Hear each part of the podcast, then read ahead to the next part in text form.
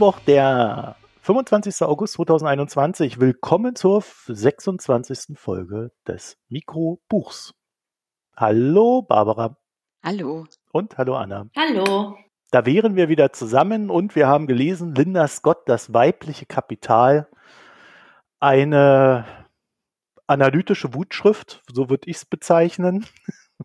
Auf alle Fälle war sehr viel Wut dabei äh, und sehr viel Analytik. Barbara führt uns hinein in das Buch. Ja, gerne.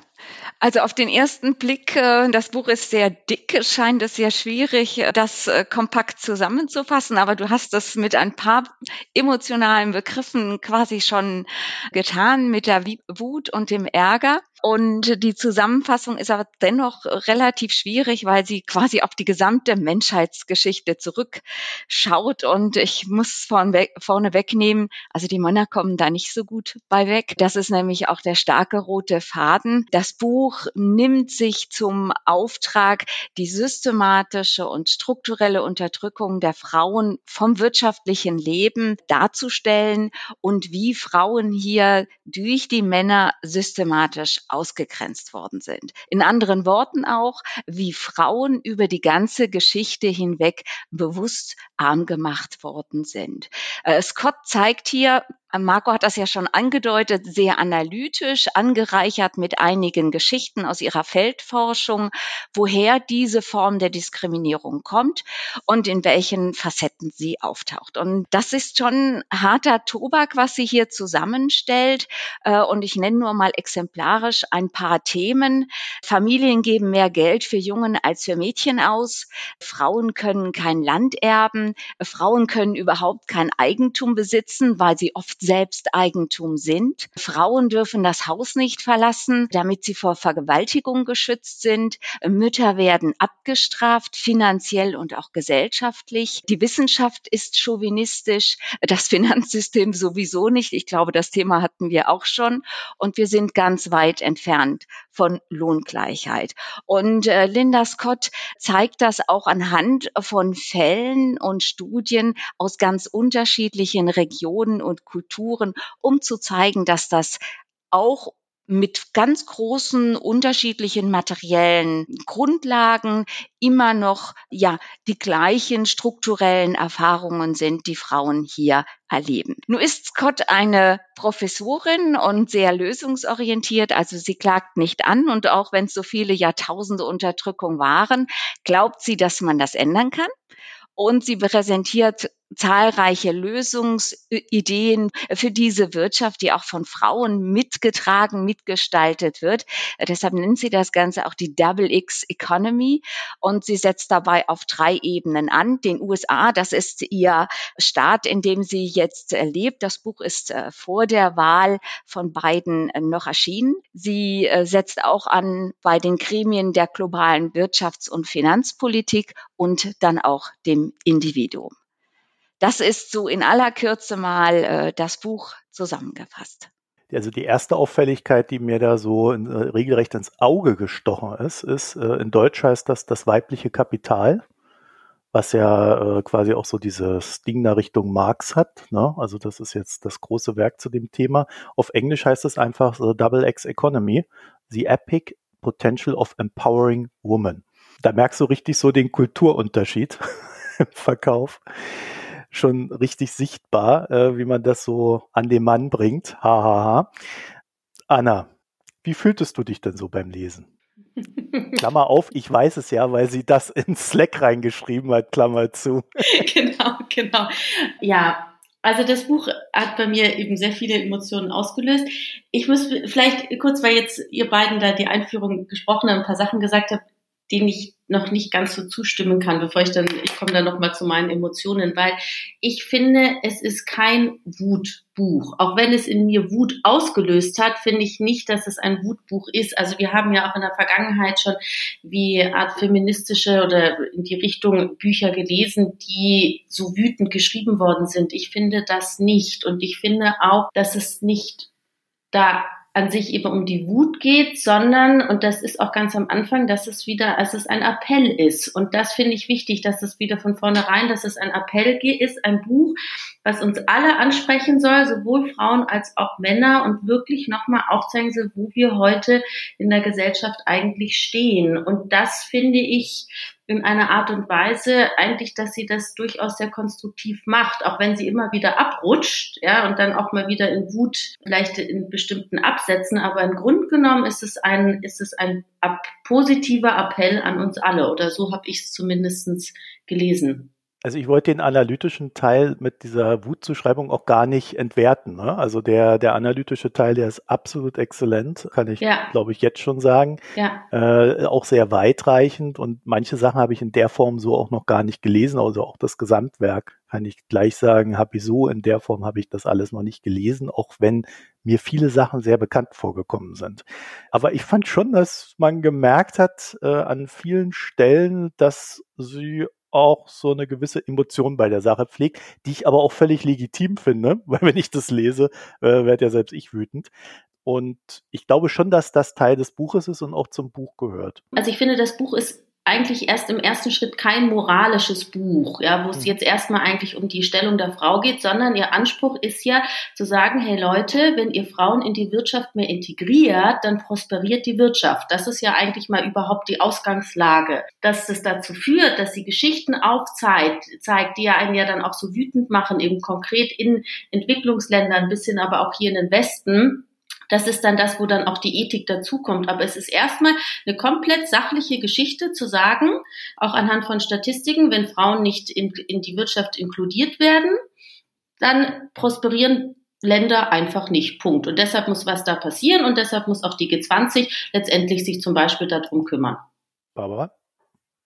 Ja, also äh, mit Wutbuch ist auch nicht, aus meiner Sicht war nicht gemeint, äh, äh, dass es wütend geschrieben ist, nein, äh, überhaupt nicht, sondern dass es diese Gefühle oder so Verbitterungen beim Leser durchaus auslöst, weil es die Fakten doch sehr kundig und auch sehr ausführlich präsentiert.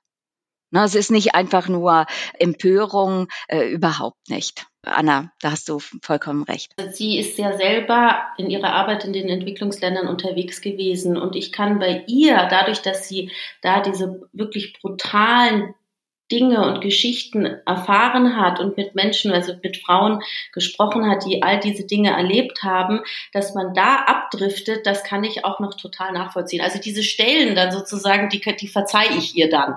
Also ich finde auch gar nicht, dass sie irgendwie so explizit Stellen hatte, wo sie so, so sich so ausgekotzt hat oder so. Ja. Sondern, äh, man merkt einfach beim Lesen, dass manche Sachen mit mehr Emotionen und mhm. äh, ja in dem Sinne äh, Wut geschrieben worden sind, äh, weil sie ja auch wütend machen und andere, andere halt einfach streng analytisch. Was ich halt total spannend fand, und das merkt man dann erst hinten raus bei dem ganzen Ding, dadurch, dass sie ja selber auf verschiedenen Ebenen in Projekte eingebunden war, die die Sache besser machen sollen, war sie dann äh, auch immer in dieser Position, diese Projekte so ein bisschen zu rechtfertigen und zu verteidigen. Und ich hatte so das Gefühl, das wirkt sehr moderierend auf sie. Ja, also, dass sie dadurch immer wieder in der Lage war zu zeigen, ja, wir machen was. A, wir haben Möglichkeiten. B, und auch ich habe schon dazu beigetragen. C und äh, dann D. Dadurch ist es ja auch anderen möglich und zeigt, dass man dies und das und jenes tun kann und dass man das auch weiterentwickeln kann. Und das fand ich eigentlich äh, einen ganz interessanten Nebenaspekt bei der ganzen Sache, weil im Regelfall werden solche Bücher so geschrieben, dass man explizit auf die Institutionen draufhaut. Und zwar die internationalen wie auch die äh, Hilfsorganisationen und so weiter und so fort. Und sie hat aber genau das Gegenteil gemacht. Sie hat die alle eingebunden. Ja. Sie möchte ja das System gar nicht als solches verändern, sondern ja, es ist eine Integrationsaufgabe, die sie vor sich sieht.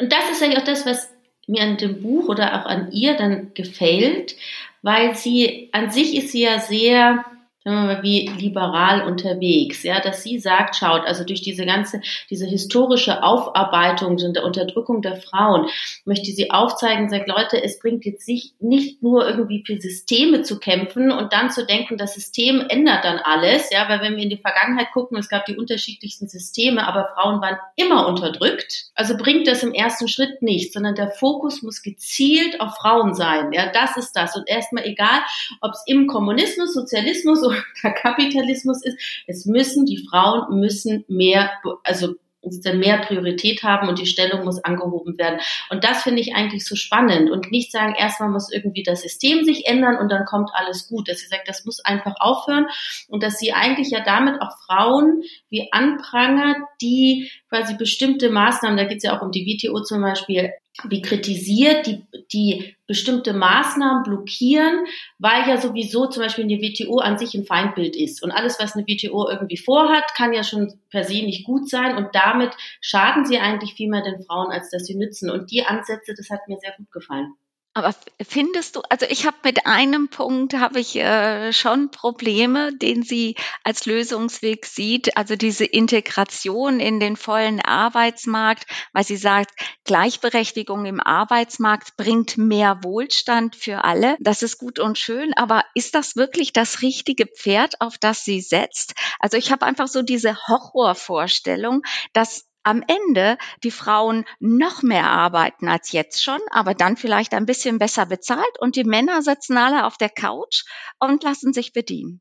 Ist Arbeit, also ist Arbeit wirklich das Pferd, auf das sie setzen sollte? Ja, das ist ja so eine ganz alte Diskussion. Ne? Wir haben das ja äh, in der DDR so gehabt, da war die Frau äh, quasi in den Arbeitsmarkt integriert, voll. Dafür sind die Kinder dann in den Kindergarten gegangen oder auch in die Kinderkrippe und später dann in die Schule. Und dann gab's einen Tag im Monat Haushaltstag, weil die Frau, die musste ja äh, nicht nur arbeiten, voll, möglichst, sondern sie musste auch, naja, den Haushalt machen. Also da hat sich das Patriarchat durchgesetzt äh, und, und hat der Frau alles aufgebürdet. Und das kann natürlich keine Lösung sein. Aber äh, ich glaube, da reden wir über Sachen, die äh, zumindest im feministischen Spektrum heute Usus sind, dass man sagt, also äh, Frauen und Männer müssen sich dann innerhalb einer Familie zumindest mal gleich, anteilig gleich um Kinder und so weiter kümmern. Und natürlich kann der Staat dann auch Infrastruktur schaffen, wie Kindergarten und so weiter, wo die Kinder dann auch sind, während die Eltern arbeiten. Aber äh, ich glaube, innerhalb des uns gegebenen Systems, Barbara, und ich glaube, darüber reden wir hier, dass man mit dem System arbeitet und nicht gegen es oder es zu verändern, würde ich wenig Möglichkeiten abseits dessen sehen, weil wir halt uns als äh, Menschen oder Staatsbürger halt über auch Arbeit definieren. Ne?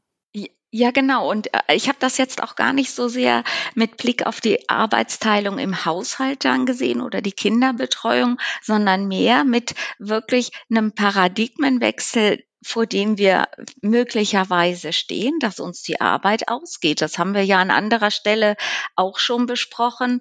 Äh, und von daher ist das vielleicht schon auch in diesem, äh, in diesem System ein, ein Risiko. Vielleicht überschätze ich das auch und an der Ecke passiert sowieso in den nächsten 30 Jahren nichts. Aber das Risiko ist ja schon da, äh, dass nachher wirklich die Frauen mit ihrer Arbeitskraft dann irgendwie doch wieder dastehen, wenn es keine Arbeit mehr, mehr gibt und die ersten sind, die dann auch ja vom Arbeitsmarkt wieder verschwinden. Eben waren es noch die Männer, die sich da einen faulen Lenz machen, weil die Frauen arbeiten gehen. Ich glaube, nee, nee, äh, darf ich, da würde ich eigentlich gern jetzt äh, nochmal drauf, äh, noch drauf antworten, äh, weil das kann ich ja jetzt nicht so stehen lassen, äh, wenn, wenn, wenn das möglich ist.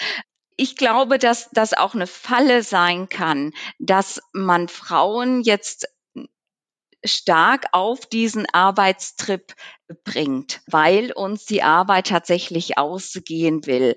Und äh, natürlich sind das schon die Frauen, die dann einfach noch die Arbeiten machen werden, die es noch gibt, äh, weil sie vorzugsweise Arbeiten machen, die sehr stark, äh, ja, die nicht durch Maschinen ersetzt werden können. Das heißt, sie sind gesellschaftlich die Gelackmeierten, aber sie sind diejenigen, die weiter arbeiten müssen, während Männer dann wieder wieder die Arbeiten hatten, die es jetzt so nicht mehr gibt. Und sie können sich dann mit einem Basiseinkommen schön zu Hause zufrieden geben. Ich weiß nicht, ich sehe das irgendwie nicht, aber natürlich äh, drehen wir es mal von der anderen Seite auf äh, oder ziehen wir es mal von der anderen Seite auf. Du hast natürlich recht, dass im aktuellen Machtgefälle es höchstwahrscheinlich wäre, dass die Frau nicht der natürliche Profiteur wäre, wenn sich das System verändert, das Arbeitssystem. Ich würde ihr aber unterstellen, also ihr Linda Scott, dass sie das aus dem aus den aktuellen Gegebenheiten denkt und auch davon ausgeht, dass das weiterhin erstmal so ist. Ich persönlich sehe jetzt auch irgendwie nicht, dass die Roboter äh, uns die Arbeit wegnehmen. Ähm, da wird sich halt die Arbeitswelt verändern. Ähm, deswegen bin ich da vielleicht auch entspannter. Aber ich glaube, Linda Scott hat ja ein Buch geschrieben, in dem sie generell dafür plädiert, dass also es geht ja nicht nur um Arbeit, sondern es geht ja schon auch um Integration in der Gesellschaft und um Machtverteilung in der Gesellschaft. Und wenn du das von der Seite betrachtest, wäre eigentlich die logische Konsequenz aus, Konsequenz aus dem, was sie sagt, dass die Frau dann natürlich auch, wenn sich Dinge ändern, weiterhin diese Machtstellung und diesen Einflussfaktor behält. Also so, dass ich da nicht die Gefahr sehen würde aus ihrem Denken heraus, aber aus der praktischen Erfahrung von 5000 Jahre Patriarchat hast du natürlich recht. In dem Buch gibt sie ja da selber eigentlich die Antworten. Also natürlich wäre jetzt das Ganze um Thema Digitalisierung und eben Roboter-Thematik, das kommt nicht vor. Aber ihr Ansatz ist eigentlich der, und ich glaube schon, das ist meine Sichtweise, dass es auch immer noch für den Westen gilt, dass wenn Frauen mehr integriert werden in den Arbeitsmarkt, dass die Wirtschaft prosperiert. Das heißt, dass Firmen prosperieren, dass mehr Arbeitsplätze dadurch wiederum geschaffen werden, dass Unternehmen anders agieren, wenn dort quasi ähm, eine Gendergleichheit oder zumindest mehr Frauen als heute auch in höheren Gremien arbeiten können, dass mehr Startups gebildet werden von Frauen. Also es geht ihr darum, dass irgendwie die Frauen mehr arbeiten, dass die Wirtschaft, das Unternehmen florieren und daher wieder mehr Arbeitsplätze geschaffen werden. Ob das Ganze jetzt Richtung quasi Postwachstum, Nachhaltigkeit zusammenpasst, ist wieder eine andere Thematik. Aber im Grund genommen, dass Frauen, wenn sie arbeiten können und ihre ganze Bildung, alle studierten Frauen auch wirklich arbeiten, dann werden ja mehr Arbeitsplätze geschaffen. Diesen Ansatz gibt sie ja selber im Buch. Also wir machen damit nicht jetzt uns selber kaputt als Frauen, sondern im Gegenteil, sondern scha schaffen dann quasi eigentlich auch noch mehr Arbeitsplätze für Männer. Also für alle. Genau. Von der Zielsetzung her, denn der Wohlstand, es geht dir ja darum, dass der Wohlstand genau, genau. für alle genau. größer werden soll. Genau, genau. Deshalb, da teile ich jetzt auch diese Sorgen, teile ich auch nicht. Und dann eben dieses, dass diese, das ist ja auch ein Ansatz, wirklich diese vollumfängliche Kinderbetreuung, dass die wirklich von Staaten angeboten werden müssen. Und da teile ich auch Ihre Meinung, weil jetzt lebe ich ja auch in der Schweiz. Also das ist ja auch hier das Modell, ist ja auch totale Katastrophe. Äh, und dass sich der Staat wirklich mehr Interesse haben sollte und sich einsetzt, dass Frauen in, ins Arbeitsleben bestmöglich integriert werden können. Ja, da spricht nichts dagegen.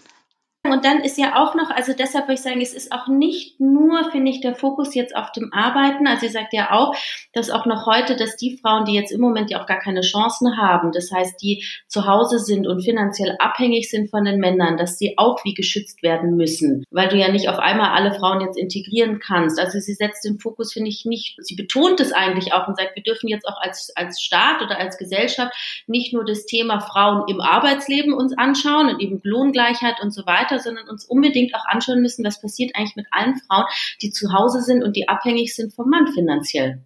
Das denkt sie schon mit auch. Da ist auch der englische Titel sehr viel besser, dass es generell um Women's Empowerment geht.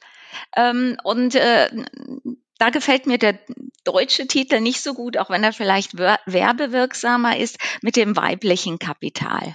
Ich ich glaube, es gibt gute Argumente für das eine wie das andere, aber ich glaube aber tatsächlich, dass es grundsätzlich auch immer um Wahlfreiheit gehen muss, egal für wen. Ja, also äh, wenn halt jemand ein Lebensmodell wählt, muss es halt für ihn gut machbar sein und nicht zu äh, immanenten Nachteilen führen. Und selbst das haben wir ja in dem aktuell vorherrschenden Modell mit Mann, Frau, Kind, das jetzt so langsam erst aufgebrochen wird, haben wir ja noch nicht mal hinbekommen. Ne? Also auch da ist ja schon ein sehr großes Machtgefälle, was Richtung Mann tendierte in der Vergangenheit und ähm, was so langsam sich ändert, aber bei Weiben noch nicht. Äh, ja, da sind wir am, am Anfang des Prozesses. Und ich glaube, das eben genau das finde ich auch an dem Buch so spannend oder ich hatte da auch so viele wie Aha-Effekte, eben genau dieses Bewusstsein, dass wir auch selbst im Westen jetzt, also Entwicklungsländer ausgenommen sowieso, aber jetzt wir hier im Westen irgendwo wirklich auch noch am Anfang stehen. Und ich habe dann gemerkt, so ja durch das Buch, ich bin eigentlich nicht so eine Feministin, aber wenn ich da diese ganzen Fakten lese, ja, ich sage, Moment mal. Also zum Beispiel dieses, was mir wirklich nicht klar war, es ist zwar logisch, wenn man drüber nachdenkt irgendwo, aber dass in den Industrieländern immer noch nur 60 Prozent des Landes, ja, also von Grund und Boden in Besitz von Frauen ist. Das, das ist ja nichts. Und natürlich, wenn ich mir überlege, wie war das in der Vergangenheit, ja, dass immer Land und Bodenbesitz wurde ja immer an den ältesten Sohn vererbt und das Ganze ist ja jetzt vielleicht seit 50 Jahren wird das aufgebrochen, dass jetzt auch irgendwie einzelne, dass es auch an Töchter geht. Aber das ist, deshalb ist es wieder klar, wie lange das braucht. Aber dass uns irgendwie klar ist, dass eben immer noch 16 Prozent hier im Westen, das ist nichts. Und das sind verschiedenste Fakten, die mich so haben aufhorchen lassen, sagen, ja, es muss eigentlich noch so viel passieren. Und da, ich gebe ihr da einfach zu 100 Prozent recht. Darf ich dazu noch eine ganz aktuelle Zahl dazu bringen? Ähm, also das äh, betrifft ja nicht nur Kassiererinnen an der Kasse und die Pflegekraft im, im Krankenhaus, sondern ähm, heute hatte die Financial Times eine oder vor ein paar Tagen einen, ähm, eine Analyse, die herausgefunden hat, dass Executives in den FTSE-Unternehmen, also den größten UK-Unternehmen, dass dort die Frauen in der Geschäftsleitung 40 Prozent weniger verdienen als ihre männlichen Kollegen. Und das ist schon hart. Ja, und das, das zeigt das. Und das sind natürlich alles Frauen, die jetzt nicht am Hungertuch äh, leiden. Also das ist immer noch ein gutes Gehalt. Äh, und, und dennoch, also das ist, das ist eigentlich eine Frechheit. Und natürlich gibt es Rechtfertigungsversuche, die sagen, ja, Frauen wären vielleicht eher non-executive oder wären nicht an so prominenter Stelle, nicht CEO direkt oder legal, sonst was. Aber das sind natürlich alles Ausflüchte. Und äh, ich, ich sehe, also ich sehe im Moment, äh, dass das Buch hat so viele Lösungsideen. Ich sehe im Moment überhaupt nicht, wie wir da hinkommen, denn alle, alle Uhren stehen eher darauf, zurückgedreht zu werden. Oder bin ich dazu pessimistisch? Wieso zurück? Ja, dass, dass Frauen wieder stärker diskriminiert werden als auch schon. Also so ein bisschen rückwärts gewandt, dass das Patriarchat sich so, vielleicht ist es das letzte Aufbäumen. Marco, was meinst du? Ja, äh, klar, das ist unser letztes Aufbäumen, danach sind wir tot. ähm, ich weiß es ehrlich gesagt nicht. Ich äh, merke auch, dass es äh, zumindest zu den Reformen der letzten, weiß nicht, 10, 20 Jahre, ne? also seit 2000 kann man vielleicht sagen, gab es ja schon eine sehr starke Reformwelle, die zu einer großen Liberalisierung in vielen Dingen beigetragen hat. Und ich habe so das Gefühl, äh, dieser Backlash zu diesem Reformreigen, den durchleben wir jetzt gerade in vielerlei Hinsicht. Es wird ja auch äh, in autoritären Staaten äh, dieses äh, alte Familienbild gepredigt. Es wird gegen Homosexuelle äh, aktiv äh, vorgegangen und so weiter. Und das hat natürlich auch eine gewisse Auswirkung auf uns äh, hier im Westen der vielleicht gar nicht mehr so westlich ist, wie er sich selber gerne sieht. Also damit haben wir schon zu kämpfen. Ich weiß nicht, ob das nicht ein Zeichen dafür ist, dass wir schon sehr weit sind und jetzt äh, dadurch die Leute sehr sensibel geworden sind. Das wäre so die These von Aladdin El-Mafalani.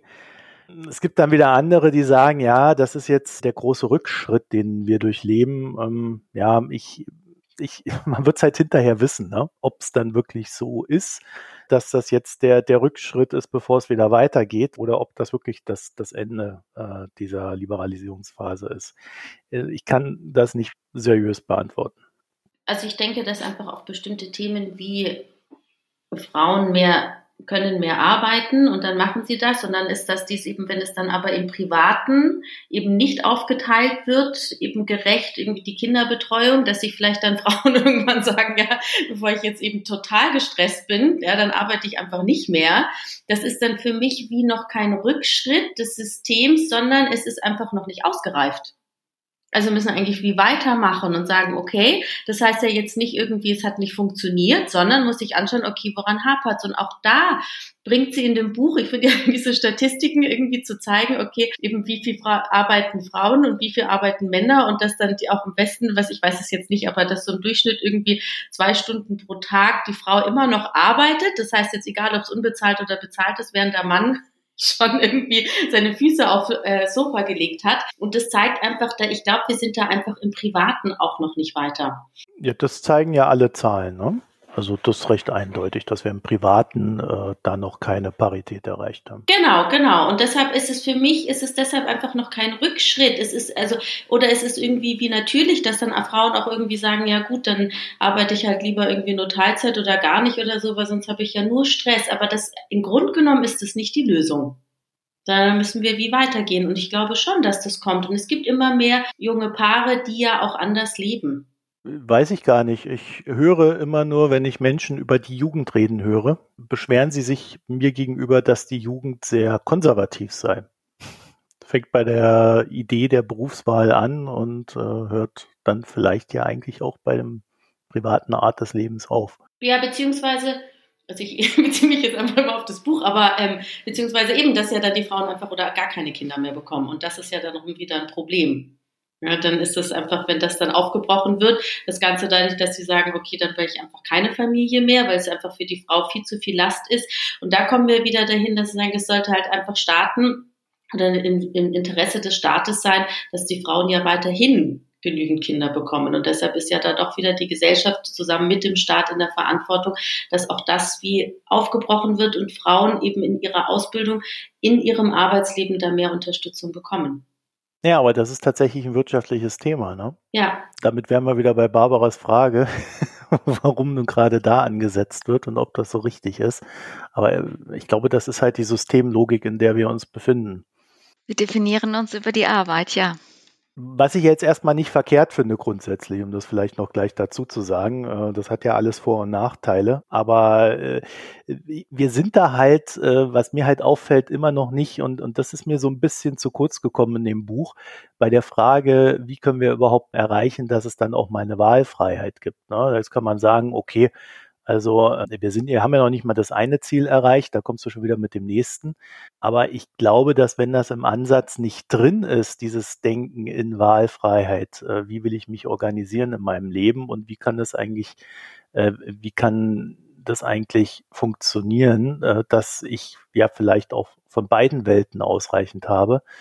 Also dieses Ausspielen von Privatleben gegenüber Arbeitsleben ist halt auch eine gewisse Schwierigkeit, ne?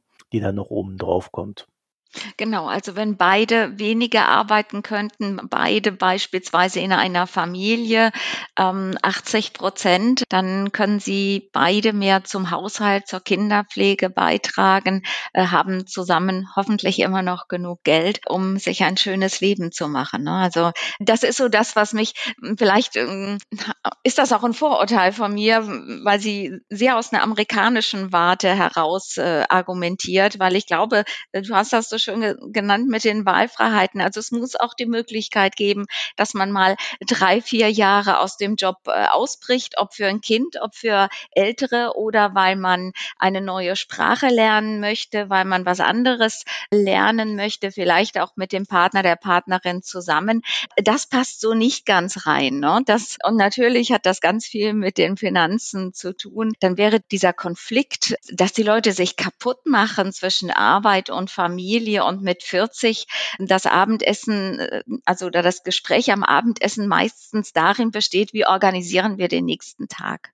Ne, so zwischen 30 und 40. Und da, das ist ja nicht so wirklich äh, sinnvoll. Ja, und Corona hat es nicht besser gemacht. Das war ja eigentlich kein Thema hier in, in dem Buch, aber man kann nur sagen, dass sich das äh, da für die Familien zumindest verschärft hat. Ne? Und man sieht auch Thema Retraditionalisierung, dass da äh, dann doch meist wahrscheinlich aus monetären Gründen, am ehesten die Frauen zurückstecken und eher weniger die Männer.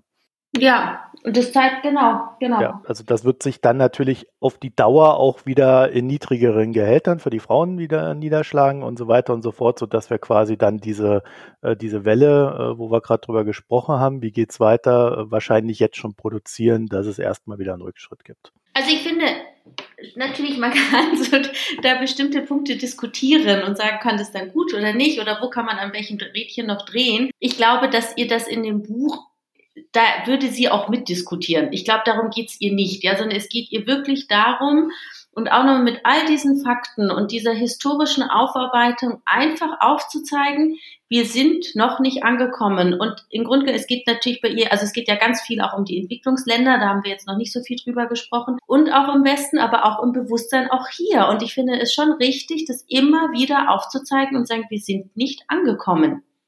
Und es geht, es geht noch weiter. Und das finde ich schon als Appell wichtig. Und jeder natürlich guckt sich das dann auch individuell an oder ich habe es mir ja auch als Frau das Buch gelesen, sagt, wo stehe ich jetzt und da und sagen, okay, da ist richtig, vielleicht sehe ich es nicht so, aber es geht ja wirklich als als Gesamtgesellschaft zu zeigen, wo sind denn auch noch die Stereotypen und ich meine, sie spricht da natürlich auch wieder von den Wirtschaftswissenschaften, das haben wir ja auch ein paar Bücher darüber gesprochen, aber grundsätzlich, deswegen, es gilt einfach immer noch weiter, das aufzubrechen. Ja, und ein ungenannter deutscher Ökonom ist da nicht sehr gut weggekommen in dem Buch. Ich würde ja gerne mal wissen, wer es war. Da kommen ganz viele in Frage. Ja. das Problem. Ja, ja. Wir würden auch sofort fünf, sechs einfallen. Ja, ja. Deswegen traue ich mich jetzt nicht, ja. äh, hier so ein educated guest zu machen. Und dann, und dann vielleicht auch noch so ein Thema, weil ich finde, was, also auch nochmal, also das eine, und ich finde das auch spannend zu sagen, jetzt auch was die Wirtschaft betrifft, das eine zu sagen, eben, wir reden ja ganz viel über eben Frauenquoten im Verwaltungsräten, Frauenquoten irgendwie in der Geschäftsleitung, Lohngleichheit und so weiter. Aber dass man sich, also was ich wirklich sehr spannend finde, ist das ganze Thema Frauen in Lieferketten.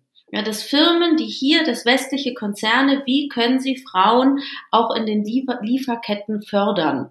Und ich finde dann interessant, also weil ich ja in einer, selber in einer wertebasierten Bank arbeite, habe ich dann an dem Wochenende, wo dieses Kapitel ich gelesen habe, habe ich mich dann direkt irgendwie an meine Kollegen und Kolleginnen gewendet in der Unternehmensanalyse und gesagt, wie sie denn genau dieses Thema integrieren. Und siehe da, ich habe dann auch Beispiele bekommen von Firmen, wo sie wirklich auch spezifisch drauf schauen, eben wählen, wie gehen diese Firmen, die sie analysieren, mit Frauen in Lieferketten um. Und das finde ich ein so wichtiges Thema. Und jetzt bringe ich noch eine Zahl, weil ich es auch spannend finde, dieses Bewusstsein jetzt, was der internationale Handel betrifft, dass immer noch 99 Prozent des internationalen Handels in Männerhand ist, also Frauen im Prinzip nicht inkludiert sind. Und da, wenn das einem bewusst ist und sagen, was können wir denn von hier aus machen oder was können Firmen machen, ist das zu fördern. Sie bringt ja dann auch Beispiele von Walmart, wie schwierig das dann auch ist in der Umsetzung. Aber das ist ja nur der erste Schritt. Ja, dann hat es halt mal nicht geklappt. Aber es geht ja darum, Bewusstsein zu schaffen, dass es eben nicht nur eben sind es jetzt 50 Prozent Frauen, 50 Prozent Männer in der Firma angestellt, sondern zu schauen, was macht denn die Firma noch international und wie kann sie dort Frauen wirklich fördern. Und das fand ich sehr, sehr spannend und vor allem auch wichtig. Das war jetzt mein Appell. Ja, ich, ich fand diese Walmart-Geschichte auch total spannend, ja. weil die wirklich gezeigt hat, wie komplex es ja. ist, selbst ja. wenn der Wille da ist, äh, die Dinge zu ändern. Äh, gut, dann kann man noch sagen, Walmart hat sich jetzt auch nicht so viel Mühe gegeben, wenn du da irgendwo so eine Unterseite äh, machst, die dann auch noch jemand finden musst auf deiner Website, wo dann quasi die Frauen versteckt sind ähm, und das nicht irgendwie quasi breit ins Sortiment reinmachst und so weiter. Aber das fing halt auch mit so Sachen an, wie das, wenn du da halt in einem Land sitzt, was mit der Welt nicht so verbunden ist, ähm, wie wir das hier zum Beispiel sind, ja, dann kennst du halt auch gar nicht die Geschmäcker dieser Kunden, die du da bedienen sollst und hast Riesenprobleme, das dann rauszufinden. Da müssen Konferenzen organisiert werden, äh, wo man quasi diesen Austausch hm, initiiert. Ja, und gleichzeitig sind die ja auch wieder Empowerment, diese Kon Konferenzen und so weiter und so fort. Also es ist echt, und das fand ich eine ganz große Stärke des Buches, es ist wirklich Kernerarbeit. Da ist nichts einfach mal, wir ändern hier ein kleinen Rädchen und dann wird schon alles gut oder wir schmeißen irgendwo Geld drauf. Nee, das funktioniert alles nicht, sondern du musst richtig in die Dörfer rein. Du musst mit den Dorfältesten reden. Du musst äh, rausfinden, äh, was ist eigentlich das Problem. Dann hat sie ja beschrieben, die Geschichte da mit dem Binden, dass äh, oftmals die Problemanalyse schon ein Problem ist, weil sie einfach falsch ist. Da lange Zeit ist niemand darauf gekommen, dass ein großes Problem ist, dass die jungen Mädchen da einfach keine Binden haben. So, dann bluten die da in aller Öffentlichkeit und dann sehen die Männer das als, oh ja, da kann ich jetzt drauf huppen. Und dass das dann wieder da, dazu führt, dass dann die Mädchen versteckt werden und nicht in die Schule dürfen und so weiter. Das wurde ja sogar noch abgestritten am Anfang, dass das ein Problem ist. Und da finde ich dieses Beispiel, was du auch heute noch in vielen Ländern als Problem hast, dass das zeigt halt, dass, dass du schon bei der Problemanalyse mit einem sehr offenen Geist, äh, mit ja auch einem sehr diversen Blick da drauf gehen musst. Ja, wenn da ein Mann hingeht und mit den, mit den Problemen sich befasst, ja, dann denkt er nicht als erstes an Binden als Problem und wird es vielleicht sogar auch abstreiten, weil er einfach kein Gefühl für die Sache hat. Ja, und wenn man dann halt noch eine Frau dazu nimmt, ne, hat die nicht nur gleich Arbeit und das Team ist besser besetzt, sondern es ist halt auch gleich noch ein anderer Blick da drauf. Deswegen ist Diversität dann halt auch in der Analyse wichtig und so weiter und so fort. Und ich finde, das hat sie alles extrem gut rausgearbeitet durch diese Beispiele und es ist nie langweilig geworden. Ja, also das war halt auch das Schöne. Normalerweise hast du ja so nach 200 Seiten so Ermüdungserscheinungen, wo du dann so denkst, oh, jetzt, jetzt könnte man auch mal langsam, der Punkt ist mir schon klar, komm mal zum Ende. Aber sie hat dann halt noch weitere Fässer aufgemacht, die dann doch noch mal anderer Natur waren. Und dadurch ist es spannend geblieben. Und ich finde, auch das ist Teil dieses Buches, weil es dadurch ermöglicht, das Ganze zu lesen, ohne ähm, dann so innere Abwehrmechanismen äh, gegen das Buch selber zu zu aktivieren, ne, was ja oftmals der Fall ist. Genau, also sie bietet an sich auch ganz viele unterschiedliche Perspektiven dadurch an. Und dass ja. sie einmal diese vielen Fakten und Studien hat, die sie äh, zusammenfasst, wo sie auch ihre Thesen formuliert und dann belegt. Und äh, das macht die ganze Sache so abwechslungsreich, dass sie immer wieder ihre eigenen Erfahrungen aus dieser Feldforschung mit reinbringt, auch die nicht schön redet, wie im Fall Walmart oder in Uganda dann, äh, wenn sie nicht weiterkommen, dass sie darüber auch sehr offen schreiben kann kann im, im Sinne von, ja, Lesson learned und nicht unbedingt, oh, das muss ich jetzt verstecken, weil in meinem Buch will ich selber besonders gut wegkommen. Ne? Das macht sie schon äh, sehr gut und das macht sie sehr abwechslungsreich. Soll ich jetzt zu meinen Emotionen kommen? Ja, ich dachte ja zwischendrin, wir wären schon da gewesen. Nein, aber du kannst nein. da gern nochmal reingehen, wenn, Ja, genau, wenn weil ihr jetzt schon so, so, das zusammenfasst, ja, das Leseerlebnis. Ja, da dachte ich, da passen dann die Emotionen ganz gut. Ich muss schon sagen, es ist ein Buch, was, ich glaube, das ist das erste, jetzt, was wir jetzt von den 25 Büchern gelesen haben, was mich durchaus wirklich erschüttert hat und zwar, das ist dann, ist ja dann eben, es ist vielleicht, ich würde sagen, so das erste Drittel, wenn sie in die Historie reingeht. Und das ist vielleicht auch, weil ich jetzt auch eine Frau mitteljüngeren Alters bin.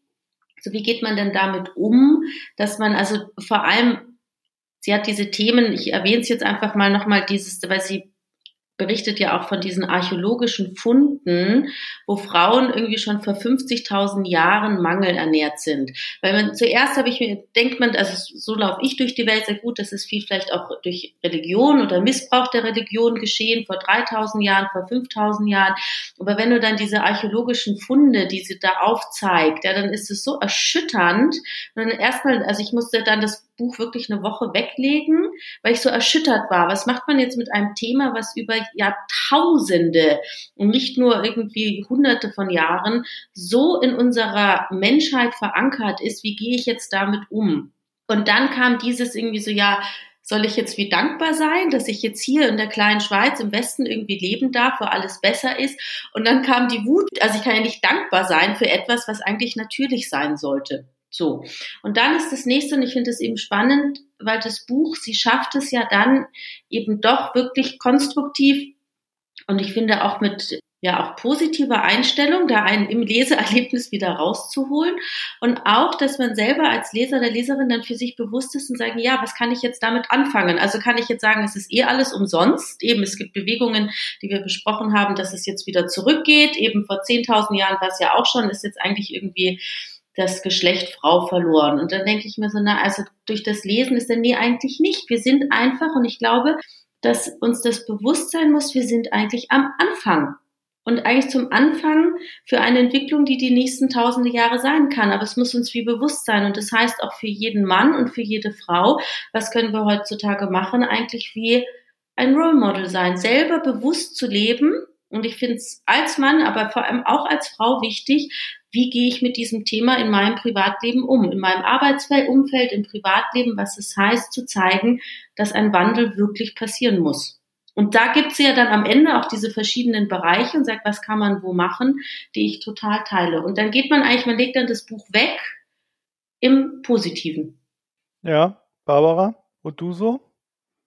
Ja, kann ich, ja. also ich weiß nicht, ob ich so, ob ich so positiv am Schluss weggegangen bin, weil ich, ähm, das habe ich ja gesagt, also ich bin da ein bisschen skeptisch durch diesen Fokus auf die Arbeit, aber es ist ja ein Versuch wert und äh, sie schlägt ja viele Sachen vor, die man an, beginnen könnte, vom Individuum bis äh, hin zu staatlichen Institutionen. Da ist äh, viel Musik drin. Man müsste halt mal anfangen und vielleicht ist das der Punkt, wo dann bei mir das Positive ähm, aufhört. Das sehe ich so im Moment nicht, dass sich hier äh, sehr viel ändert wie gesagt, äh, ich sehe da eher diese rückwärtsgewandte Tendenz, äh, nicht nur bei uns, äh, sondern weltweit. So ein Rückfall in traditionelle Bilder, um hier eine Stabilität zu, eine Pseudostabilität zu wahren,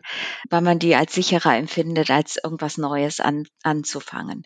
Äh, von daher gehe ich nicht so ganz positiv aus dieser, äh, aus dieser Lektüre heraus, aber ihre Vorschläge, die sie macht, die sind gut. Ihre Analysen, die sie macht, sind sehr treffend, sind sehr gut formuliert, sind sehr gut nachvollziehbar. Ja, also das äh, hat sie schon sehr gut gemacht. Ja, also nach 5000 Jahren Patriarchat wäre ich jetzt auch nicht so positiv gestimmt. Danke. Ja, aber das ist, aber das ist ja genau, aber das ist doch genau der Punkt. Ja, das ist, das ist das, was ich meine. Also man kann das jetzt lesen und das Buch in die Ecke pfeffern und sagen, okay, das war's einfach. Oder, und das spreche ich jetzt wirklich als Frau, oder sich bewusst zu sein und sagen, ich muss jetzt auch nicht dankbar sein, weil ich finde das wirklich fehl am Platz, sondern bewusst zu sein, wo wir stehen und als Frau wirklich immer als Beispiel voranzugehen. Das ist doch das, was dann im Anführungsstrichen einem übrig bleibt. Ja, vielleicht auch als Mann, ne? Ja, genau. Also ich sage, also natürlich, natürlich, aber ich sage jetzt so als ähm, ja. jetzt von von der Seite natürlich jeder, also eben es gilt für Mann und Frau sowieso. Aber ich kann mich jetzt als Opfer fühlen und sagen, es war jetzt seit übrigens seit 50.000 Jahren schon und oh Gott, oder zu sagen, nee, anscheinend ähm, bin ich in ein Jahrhundert reingeboren worden, wo es wirklich Wandel gibt. Also dem daran festhalten.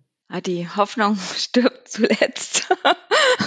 nee, von da, nee, ich glaube, man muss auch da dranbleiben und äh, das weiter einfordern für sich selber, um dieses Vorbild zu sein äh, und muss dann auch ein gewisse so äh, ja sich so eine dicke Haut äh, anlegen. Also ich musste mir ähm, als Vollzeitberufstätige Mutter mit zwei kleinen Kindern sehr oft auch von Frauen anhören äh, lassen, dass sie das nicht gut finden, dass äh, sie das schlecht finden, bis hin zu Bemerkungen, bin ich froh, dass mein Mann genug äh, verdient, dass ich zu Hause bleiben kann. Da muss man sich halt so ein, nee, nicht dicke Haut, ein dickes Fell muss man sich da anlegen, um unbeirrt weiterzumachen, was für einen und die eigene Familie das Beste ist.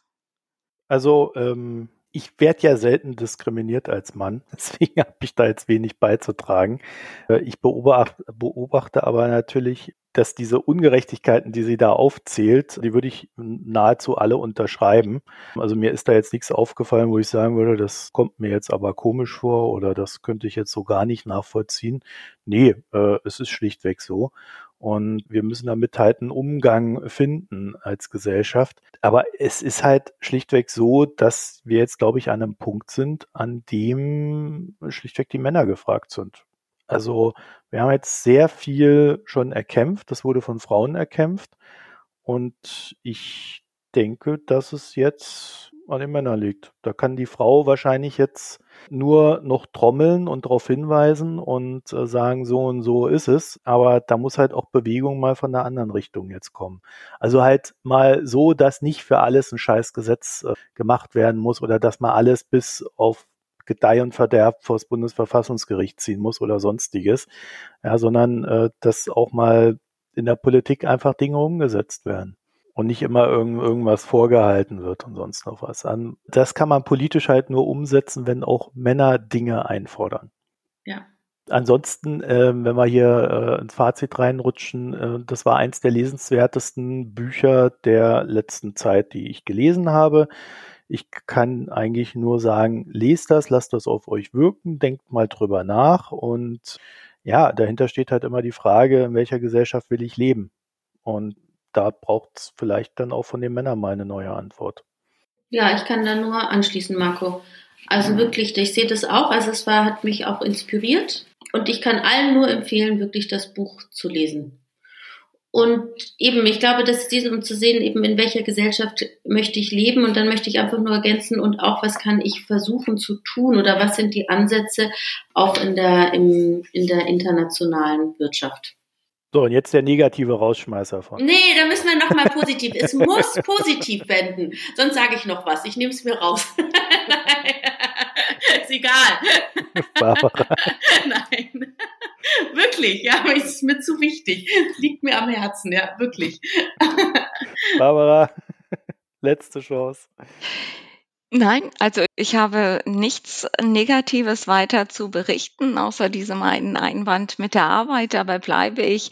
Aber vom Aufbau her äh, ist das Buch wirklich sehr gut gelungen, äh, äußerst lesenswert, äh, sehr faktenreich. Äh, mir hat das Buch, nein, Spaß macht die Lektüre wahrlich nicht, weil dafür einfach zu viele bittere Geschichten äh, auch erzählt werden, was mit Frauen äh, in diesen 5000 Jahren gemacht worden ist. Aber dessen ungeachtet ähm, oder umso mehr ist es ja wichtig, dass man an diesem Thema tatsächlich auch äh, dran bleibt.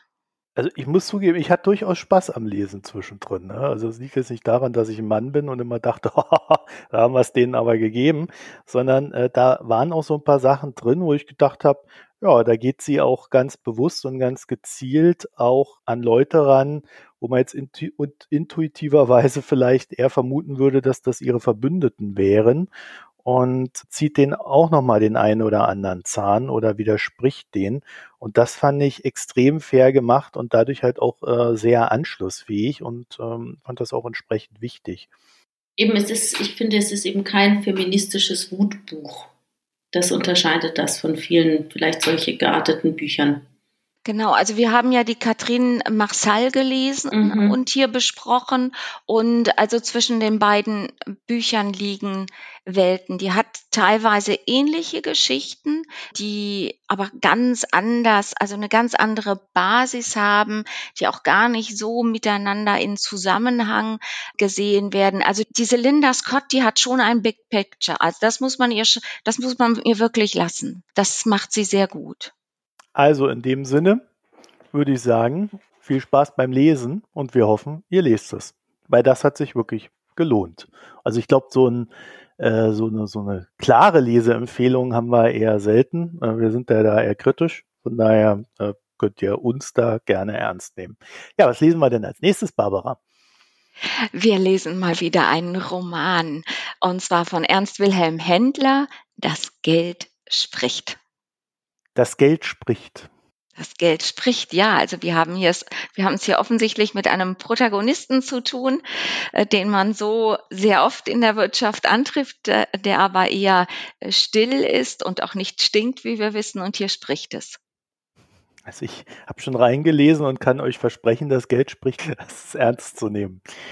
Ja, ähm, dann wären wir damit durch. Das war eine Folge von Mikro Premium, habe ich ja am Anfang wieder ganz vergessen zu sagen, damit jeder Bescheid weiß. Das heißt, die ist acht Tage hinter der Paywall und äh, zuerst den Premium-Abonnenten zugänglich. Wenn ihr das noch nicht seid, könnt ihr das werden. www.mikroökonom.de oben rechts.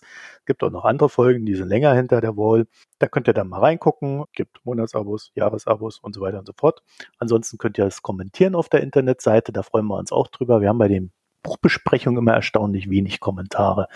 Ist aber auch ein bisschen fies, ne? Die Leute müssen ein ganzes Buch lesen, wenn sie wirklich mitreden wollen.